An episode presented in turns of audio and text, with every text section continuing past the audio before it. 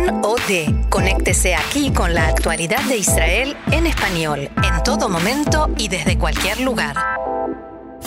Seguimos aquí en CAN, Radio Reca en español, Radio Nacional de Israel y vamos a tomarnos un respiro, un descanso del ritmo informativo para profundizar en un tema. Eso es algo que también nos gusta mucho hacer. Y tenemos hoy el gusto, el honor de tener una visita aquí en los estudios de Cannes en la ciudad de Tel Aviv. Nada menos que el doctor Ariel Helblum, representante del Centro Simón Vicental para América Latina. Shalom Ariel, bienvenido, muy bienvenido, Baruja va a Cannes. Shalom, muchas gracias. Un placer estar acá. Bien, y bienvenido a Israel. Eh, esta visita, empecemos por la visita. ¿Cuál es el motivo? Eh, además de, llegar, de venir a Israel, por supuesto, que siempre es algo especial, ¿cuál es el motivo particular de esta ocasión? Eh, estoy invitado a participar en un evento que se llama GC4I o Global Coalition for Israel, que va a empezar esta noche en aquí en, bueno, en Jerusalén, eh, y va a durar hasta el jueves a la noche. Eh, y va a haber, digamos, una serie de personalidades de todos lados del mundo donde vamos a tratar de profundizar y trabajar sobre nuevas ideas y nuevas situaciones eh, en la lucha contra el BDS y todos los intentos de deslegitimación a Israel en, el resto del mundo. Entiendo que en este marco, en todo este trabajo que se va a hacer, en contactos, en, charlas y, en la elaboración de proyectos de trabajo, Latinoamérica no tenía hasta ahora una presencia significativa. Eh, yo te cuento desde mi, posición. Em, esto está organizado por el Ministerio de Asuntos Estratégicos de Israel. Eh, a mí me invitan del ministerio contándome que ya está armado el evento y que ellos habían advertido de que no había presencia latinoamericana y que querían que yo esté presente para que pueda tomar algún tipo de intervención mientras otros son los que este, van a exponer. Eh, yo hice notar esta ausencia la promesa, veremos si se cumple o no se cumple este, en el futuro, es que en próximos eventos Latinoamérica no es que va a tener una sección aparte, sino que tiene que haber una voz latinoamericana en los distintos paneles. Eh, y por lo pronto, según tengo entendido, sí van a disponer que eh, la prensa, no en español, sino toda la prensa de Israel, pueda tener un rato para poder charlar conmigo sobre la situación particular de América Latina y las comunidades judías y la relación con Israel en la región. Nosotros tenemos oyentes dentro y fuera de Israel. Entonces, me gustaría que nos cuentes y que nos recuerdes también cuál es la labor, la labor cotidiana, no esto en particular que estás haciendo aquí, del Centro Bicental. Yo lo defino de la siguiente manera. Eh, lo primero que la gente me pregunta es a qué se dedican hoy, que los nazis ya están casi muertos. Eh, el legado de Wiesenthal es, yo lo defino como que somos la institución que a él le hubiese gustado que exista para impedir que los nazis asuman. Es decir, tratar de eh, denunciar y actuar preventivamente y tratar de estar presentes y ser una voz en todo aquello que tenga que ver con racismo, xenofobia, discriminación y obviamente antisemitismo. No podemos solamente elevar la voz cuando se habla del antisemitismo y callarnos con el resto, porque si queremos legitimar esta lucha, este, tenemos que mostrar que realmente todo esto forma parte de nuestra tarea, que de hecho la, asumimos porque entendemos que, corresponde. Eh, nos podemos definir como un organismo internacional judío de derechos humanos, cuya sede central está en Los Ángeles y hay distintas oficinas en el mundo y la de América Latina está en Buenos Aires y es la que tengo el gusto y el orgullo de poder dirigir. Y sí que es un orgullo. Eh, cuando mm, hablas de todo este trabajo en América Latina, eh, ¿cuál es el desafío? Eh, en, cada país en particular y en general en, América Latina, cuánta presencia hay de movimientos como el BDS y del antisemitismo, del fenómeno del antisemitismo. Eh, el movimiento BDS, como es conocido en distintos lugares del mundo, no tiene una presencia fundamental por lo general en América Latina, está de a poco queriendo empezar. En algunos lugares, como en Argentina, por ejemplo, preferimos ni siquiera referirnos al tema del BDS porque es hacerle una propaganda que no tiene. Eh, sí hay apoyo a determinadas, eh, a determinadas tareas o a determinada ideología que el movimiento trata de infundir, mm. que sí por ahí por ignorancia o por determinadas situaciones consigue apoyos. Y ejemplo claro eh, fue la suspensión del amistoso entre Argentina e Israel el año pasado, del que tenemos que asumir hay partes de todos lados, porque si el partido se hubiese hecho este, como estaba previsto en Tel Aviv o en Haifa no hubiese sido tanto problema. Eh, creo que se, se, se se llevó la cuestión a un determinado nivel que generó reacciones del otro lado. Pero eh, también está esta situación donde, bueno, hay que reconocer que fue una batalla perdida en, aquel momento. Em, yo diría que no podemos generalizar a toda la región por igual. Eh, tenemos situaciones muy particulares y yo diría que donde hoy más tenemos que poner el foco es Chile. Chile, claro. Eh, Chile, para quienes no sepan, eh, tiene una comunidad judía de, muy bajo perfil, eh, de alrededor de 15.000 habitantes, que siempre han vivido en armonía dentro de la sociedad chilena, pero se encuentra la comunidad palestina más grande del mundo fuera del mundo árabe, donde podemos hablar de alrededor de 400.000 personas que desde 2014 en adelante, a raíz de la dirigencia que tienen y su alianza con la izquierda, se ha radicalizado muchísimo. Uno podría decir de que ideológicamente están más del lado de Hamas que de la autoridad palestina. Eh, y eh, hay momentos que esto es inexplicable, que uno puede no entender, porque en definitiva se trata de una comunidad cristiana.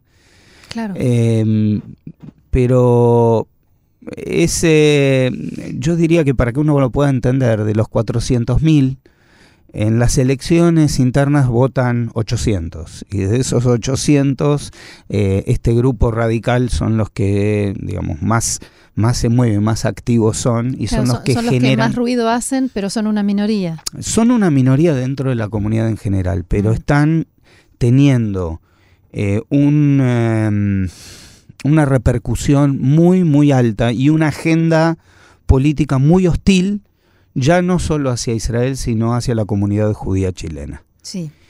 Y esto logra que realmente día, en el día a día, eh, por ejemplo, los jóvenes en las universidades la pasan muy mal.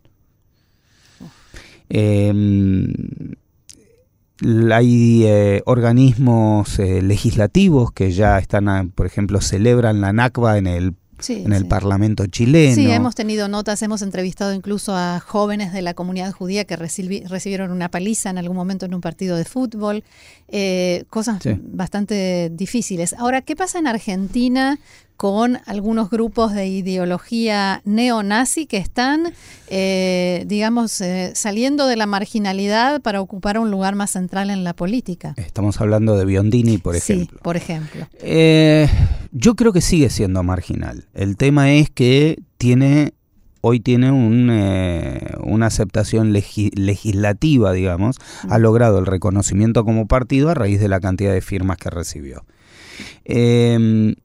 Yo diría lo siguiente, hoy por hoy no, no tiene que eh, dejar de sacarnos a nosotros la atención que merece, pero el apoyo que esta gente tiene es, mínimo. Eh, creo que hay muchas veces que somos nosotros los que le hacemos más propaganda que la que él tiene.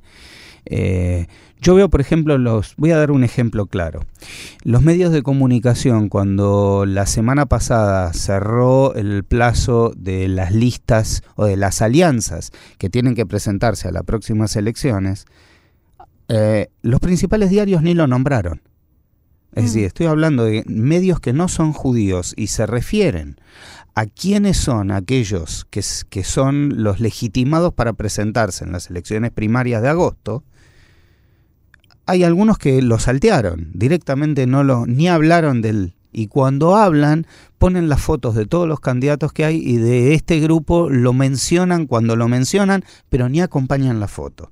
Es decir, eh, yo creo que tenemos que ser prudentes y esperar hasta estas elecciones primarias en las que estoy convencido no van a lograr el piso para poder formar parte de las presidenciales. Eh, tuvimos un alerta, un primer alerta hace dos años atrás que hubo elecciones legislativas donde el, sistema electoral argentino hace que hay una elección primaria dos meses antes y que eh, para estas elecciones, digamos, no, no, hay internas en los partidos, sino que la gente tiene que ir todos el mismo día y votan aquellos candidatos que le parecen y todos los que son del mismo partido, las distintas líneas internas, suman para, el, para que ese partido exista. Y el ganador es el que se lleva la lista íntegra. Eh, en uno de los distritos, en el distrito electoral más grande, que es el de la provincia de Buenos Aires, esta gente intentó presentarse con muchas listas para decir que iban a tener una interna. Interna que cuando uno mira la cantidad de cargos que hay que cubrir, no dan la cantidad de números para la gente que se... El objetivo de esto era, si yo presento digamos, 10 listas internas, voy a obtener del gobierno una determinada cantidad de dinero para la emisión de las boletas. Eh, aquí hicimos un trabajo extraoficial. Nosotros no queríamos ser que una organización judía denuncie de que este hombre o este grupo de gente estaba tratando de este, darle una, una vuelta, una trampa a la ley para poder hacerse de dinero. Pero, digamos, el objetivo claro no era una elección interna, sino que estaban apuntando a obtener más fondos para poder utilizarlo en la política. ¿Y cómo lo hicieron?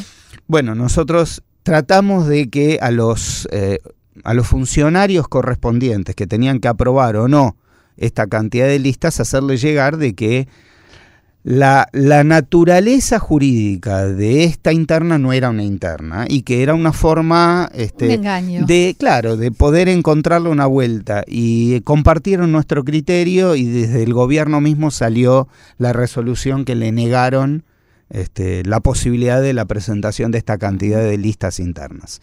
Bien, ahora que hay un, eh, un, vínculo, digamos, un poco más fluido y que América Latina tiene más presencia en este ámbito y en esto que esta noche comienza, em, que suena que de allí van a salir ideas y proyectos, mm, ¿qué te parece que América Latina necesita de Israel para poder seguir desarrollando esta labor de concientización y de prevención y también de lucha contra estos fenómenos, sobre todo contra el antisemitismo.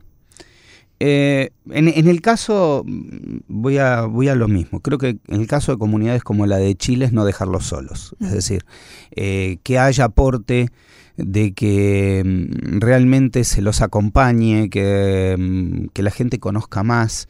No, yo, yo creo que una de las razones, no es la única, pero creo que una de las razones más importantes del antisemitismo la, es, es la ignorancia. No es la única, porque el pueblo alemán era muy culto. Sí, hoy en día no se puede decir que no haya acceso a información. No, por eso, por eso, por eso digo, no es la única. Mm pero creo que es una de las principales. Eh, cuando uno se encuentra, eh, una de las tareas que desarrollamos mucho en la institución, eh, pasamos de un tema a otro, sí, pero, tienen que ver. Uno de los temas que más desarrolla nuestra institución es todo el tema que tenga que ver con las redes sociales y el trabajo del ciberterrorismo y del odio en las redes sociales. Dentro de esta idea del trabajo de las redes sociales, nosotros tratamos de decir, bueno, ¿dónde vale la pena discutir con una persona cuando, este, cuando mm, digamos, transmite desde el otro lado odio o fake news o distintas, este, o, copia, o copia y pega? Sí. Entonces, digo, uno tiene que tratar de em, identificar del otro lado dónde tiene una persona inteligente. Mm. Cuando hay personas inteligentes y uno le dice, porque me ha pasado casos en los cuales yo he visto gente que repite cosas de propaganda pro-palestina o de determinadas situaciones, le digo, pero ¿vos leíste lo que vos copiaste y pegaste? Dije, yo no voy a entrar en si lo que el circunstancial gobierno democrático de Israel hace está bien o está mal. Pero lo que vos estás hablando es la destrucción de un Estado. ¿Vos estás de acuerdo con que alguien porque una, una, una, decisión política esté mal implica de que el Estado deje de existir.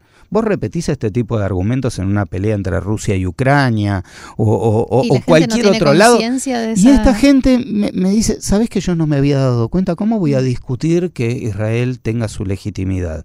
Puedo no estar de acuerdo con determinadas políticas, pero lo que vos me decís tenés razón. Entonces, este tipo de charla civilizada con gente inteligente tiene sus Sirve, sirve mucho.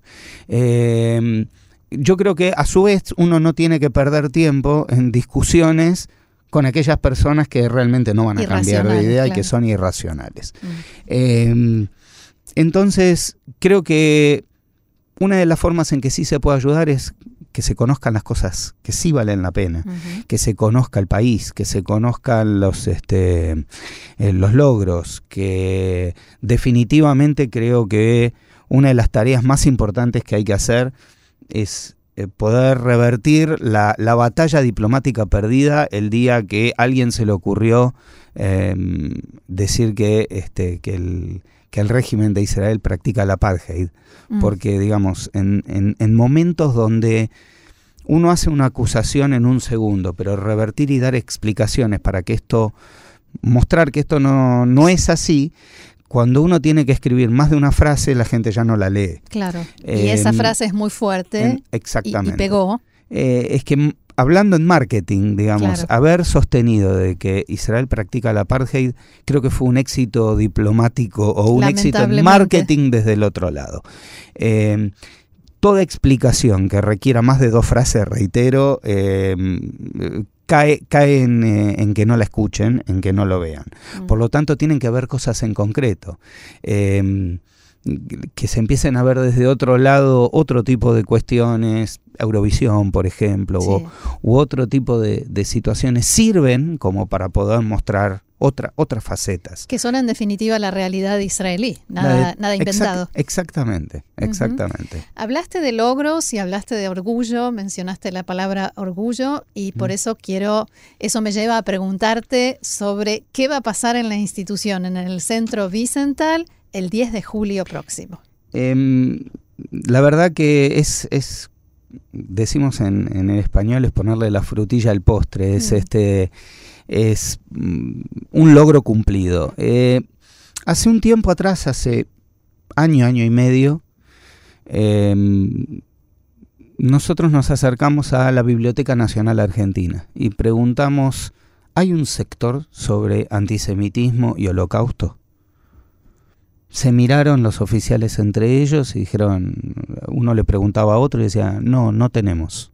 Mm. Entonces, hagamos al revés. Yo le voy a dar la lista de los que para nosotros deberían ser libros infaltables, que una biblioteca nacional, es decir, la biblioteca que representa el saber de un país, la bellísima Biblioteca Nacional Argentina, debe tener para poder decir nosotros estamos combatiendo la ignorancia. Mm. Entonces, hice una pequeña encuesta entre grandes sabios aquellas personas que uno respeta para decir cuáles son los libros que a vos te parece que no deberían faltar.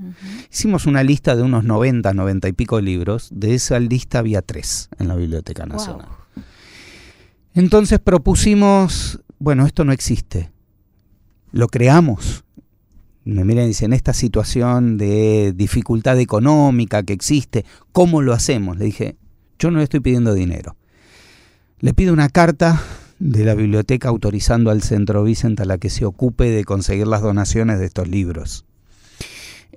Obtuvimos esta carta, nació un proyecto, eh, tanto el Museo del Holocausto de Buenos Aires como AMIA nos acompañaron desde el primer día, eh, todos se encolumnaron detrás de esta idea este, de que debería existir. Esto fue, se firmó un convenio en octubre y el 10 eh, de julio vamos a hacer un acto de inauguración. Eh, la directora de la Biblioteca Nacional realmente hasta se emocionó con esta situación de decir, no existe y deberíamos tenerlo. Eh, vamos a hacer, este, como decía, un pequeño acto más simbólico que otra cosa, porque, digamos, hoy las bibliotecas no es que tienen como uno tiene en su casa este, guardado en un estante, sino que van a estar en, en, el lugar donde les corresponda por, este, por orden alfabético, por lo que fuese, pero va a haber una pestaña dentro del, este, del inventario y el este, hecho de hacer este acto, por más pequeño que sea, le eh, hace conocer a la gente que esto está sucediendo y que a partir de ahora tiene estos libros a disposición. Eh, es lo que decía hace un rato atrás. Eh, entiendo de que una de las razones que de, la existencia del antisemitismo es ignorancia. Claro. No es la única, pero creo que es una de las más importantes.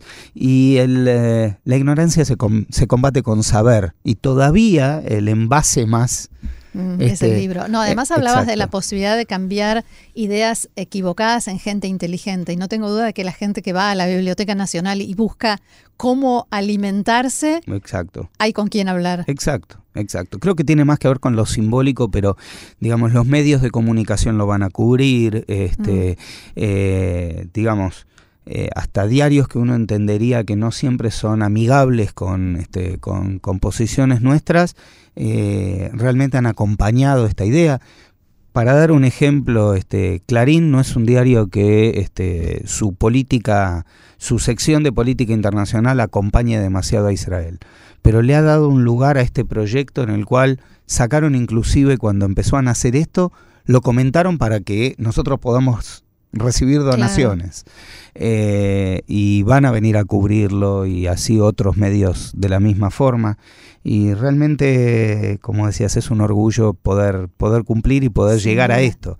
Que, que va a ser copiado, porque seguramente va a ser copiado en otros lados donde eh, en otras bibliotecas se pueda volver a hacer. La comunidad armenia este, vio esto que hicimos y dijeron, queremos ah. hacer lo mismo nosotros. dije, mm, un placer, los acompaño yo también. Claro. Este, y bueno, la idea es que esto se pueda hacer. Y la verdad que estamos muy contentos. Este fondo se va a llamar justamente Simón Vicental, entendemos que, que es un homenaje que, que, queremos hacerle a nuestro mentor. Este, y que la biblioteca, por supuesto, acompaña. Bien. Eh, antes de finalizar, porque una frase nunca dicha, el tiempo es en radio es este, tirano porque pasa rápido. Em, quiero preguntarte algo un poco más personal. Llegaste a Tel Aviv esta mañana para venir aquí a la radio y te vi entrar con una expresión que era como, estoy en Israel.